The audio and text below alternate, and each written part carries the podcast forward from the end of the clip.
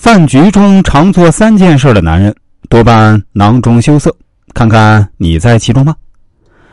在我泱泱中华上下千年的历史中，流传下来了许多经典文化，有传统的诗词文化、礼仪文化，还有人情之中的文化。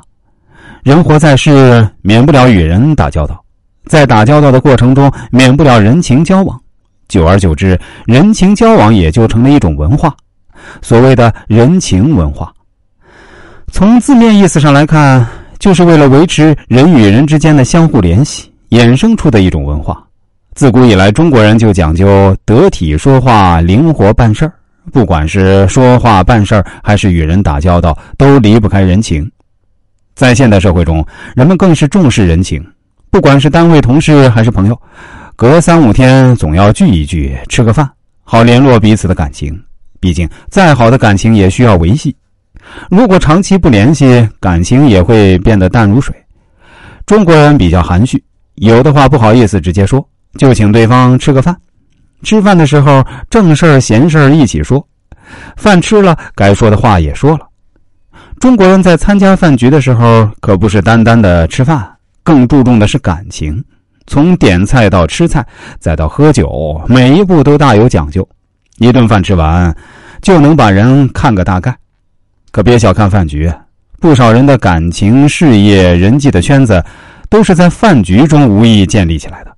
在饭局上会遇到各种各样的人，有的人心直口快，有什么说什么；有的人城府极深，总是给别人下套。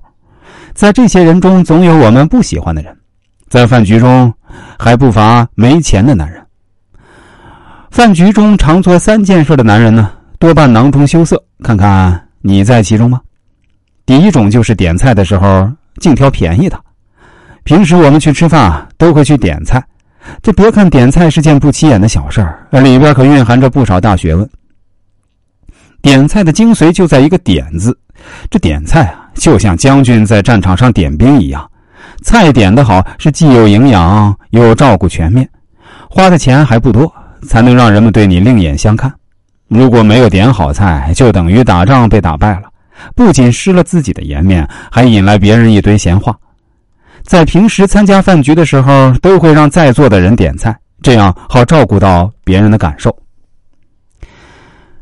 但是有的人在点菜的时候呢，不是不想点菜，就是在点菜的时候啊，尽量选的都是便宜菜。